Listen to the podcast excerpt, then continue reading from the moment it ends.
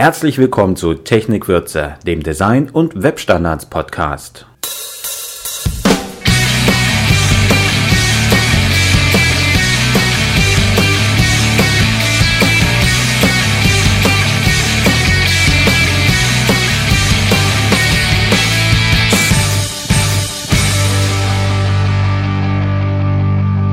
Herzlich willkommen zur Technikwürze 62.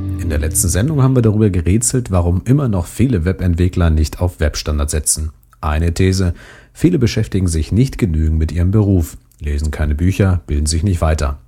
Deshalb stelle ich euch heute vier Bücher vor, die ihr euch kaufen solltet. Bücher Vier Bücher liegen hier auf Halde und warten darauf, von mir für Technikwürze rezensiert zu werden.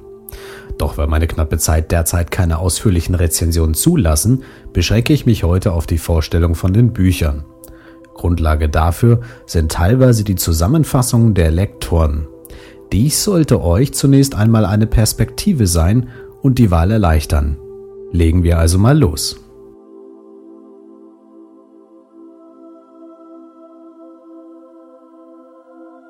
Web 2.0 Konzepte, Anwendungen, Technologien. Tom Albi beschäftigt sich mit in seinem Buch Web 2.0 zunächst mit der Geschichte, genauer mit den Datenübertragungsraten, Internetnutzungskosten und Telekommunikationsphrasen längst vergangener Tage. Er ruft Erinnerungen hervor. Wie war es damals 1996 noch, als wir uns mit Faxmodem ins Internet gewählt haben und uns die Bundespost bzw. Telekom teure Tarife ohne Flatrate verkauft hatte? Unsere Geldbeutel haben im Minutentakt geblutet. Was wie ein Geschichtslehrgang anmutet, macht durchaus Sinn. Möchte man verstehen, warum erst heute Webseiten wie YouTube aufblühen und Millionen Nutzern ermöglichen, Videos on Demand zu sehen. Albi geht aber schnell auf die wichtigen Themen des Web 2.0 ein. Er erklärt Blogs, Podcasts, Social Software wie Flickr und Dick und widmet sich dem Web als Plattform und den Technologien dahinter, Ajax, RSS und Ruby on Rails. Das Buch Web 2.0 liefert einen Überblick über die Themen, die uns beschäftigen, stellt wichtige Anwendungen vor, analysiert die Stärken und Schwächen der Geschäftsmodelle und vermittelt ein Verständnis für die Bedeutung des Web 2.0. Little Boxes, Webseiten gestalten mit CSS, Grundlagen.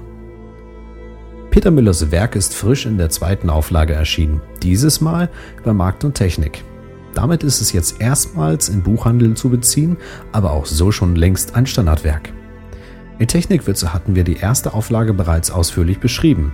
Das Buch erklärt, was Webstandards sind und warum man CSS statt Tabellen zum Layouten seiner Webseiten nutzen sollte. Die zweite Auflage wurde vom Autor stark erweitert und der Verlag spendierte ein sehr übersichtliches Layout. Diddle Boxes vermittelt den richtigen Umgang mit XHTML und CSS hilft Elemente zu positionieren, Navigationsmenüs und mehrspaltige tabellenfreie Layouts zu erstellen. Es erfordert kaum Vorkenntnisse und eignet sich für Einsteiger, die ihre ersten Versuche hinter sich haben und mehr wissen wollen. Für Tabellenbauer, die gehört haben, dass es auch ohne geht, aber auch nicht wissen wie. Für gestandene Webdesigner, die eine kompakte und strukturierte Einführung in CSS benötigen und es eignet sich für Programmierer, die ein mediengerechtes Frontend für ihre serverseitigen Skripte erstellen möchten. Webdesign mit Webstandards grenzenlos kompatibel. Jeffrey Seltman gehört zu den wohl bekanntesten Designern unter den Webentwicklern. 1998 war er Mitbegründer von The Web Standards Project und ist Herausgeber von Alice Part. Mit seinem Buch Webdesign mit Webstandards hat er einen US-Bestseller hingelegt. Die zweite Auflage in Deutsch ist im Edison Wesley Verlag erschienen.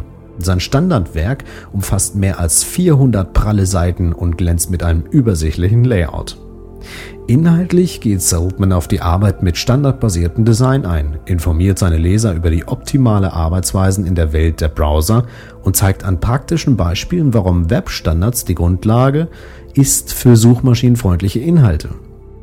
Er zeigt CSS-Techniken, die in vielen Browsern funktionieren und auch, wie man Webseiten erstellt, die schnell laden, mehr Anwender erreichen und weniger kosten, weil sie leichter zu warten sind. Große Überschriften, umfangreiche Codebeispiele und einige Screenshots erleichtern die doch sehr umfangreiche Kost. Wer eine Menge Zeit mitbringt, wird aber auch eine Menge lernen. Wer genau wissen möchte, was der Unterschied zwischen XML und XHTML ist, was eine What-Arbeitsgruppe ist, was What You See is What You Get Editoren nicht können, wie man schlanke Webseiten schreiben kann und wer genau wissen möchte, was leere Tags sind oder warum Stylesheets Anatomien haben, was Typografie im Netz zu suchen hat, wird hier fündig. Als Bonus geht der Autor natürlich noch ein auf die Barrierefreiheit und ihre Mythen und erklärt, wie man den Dom richtig aufbaut. Nicht den Kölner Dom, sondern den seiner Webseite. CSS Mastery Webdesign für Fortgeschrittene. Auf knapp 160 Seiten bringen es die Autoren Andy Butt, Cameron Moll und Simon Collinson. Alles Designer, die nicht nur in Technikwürze regelmäßig für Schlagzeilen rund um ihre Arbeit sorgen. CSS Mastery taucht tief in CSS ein, gibt aktuelle Tipps, Tricks und Techniken. Wer sich mit diesem Buch beschäftigt, sollte die Grundlagen hinter sich gelassen haben, denn Andy Butt gibt hier richtig Gas. Der Leser soll lernen, was man mit CSS alles anstellen kann, wie man Style Sheets effizienter planen und strukturieren kann, wie man Formulare auf reiner CSS-Basis gestaltet und wie man Darstellungsfehler bestimmter Browser geschickt umgehen kann. Die Stichworte aus dem Inhaltsverzeichnis lauten das Modell der visuellen Formatierung, Hintergrundbilder und Bilderersetzungen, Formatieren von Links, Listen, Navigationsleisten, Formularen und Datentabellen. Die Autoren gehen auf Layouts, Hacks, Filters, Bugs ein. Anhand von Fallstudien wird die Theorie in die Praxis umgesetzt.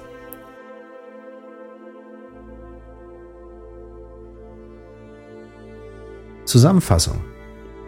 Alle vier Bücher überschneiden sich in Teilbereichen, zeigen aber die unterschiedlichsten Ansätze der Entwickler, die allesamt im Sinne der Webstandards agieren. Jedes Buch sollte im Regal jedes guten Webentwicklers stehen. Und auch diejenigen unter uns, die meinen, sie wären die Götter unter den Profis, sollten über ihren Schatten springen und noch einmal die Lesebrille rauskramen. Für jeden gibt es hier Neues zu entdecken und sind es auch nur die Sichtweisen für das eine Ziel, das Web zugänglicher machen. Kurz zusammengefasst ist Tom Albys Web 2.0 ein Crashkurs in Sachen Terminologie des Webs. Einsteiger werden mit Little Boxes am besten bedient. Wer mehr lesen möchte, nimmt sich Zeltmans Buch Webdesign mit Webstandards vor und Fortgeschrittene finden in CSS Mastery noch Tricks, mit denen man manche Webseiten noch effektiver gestalten und auszeichnen kann.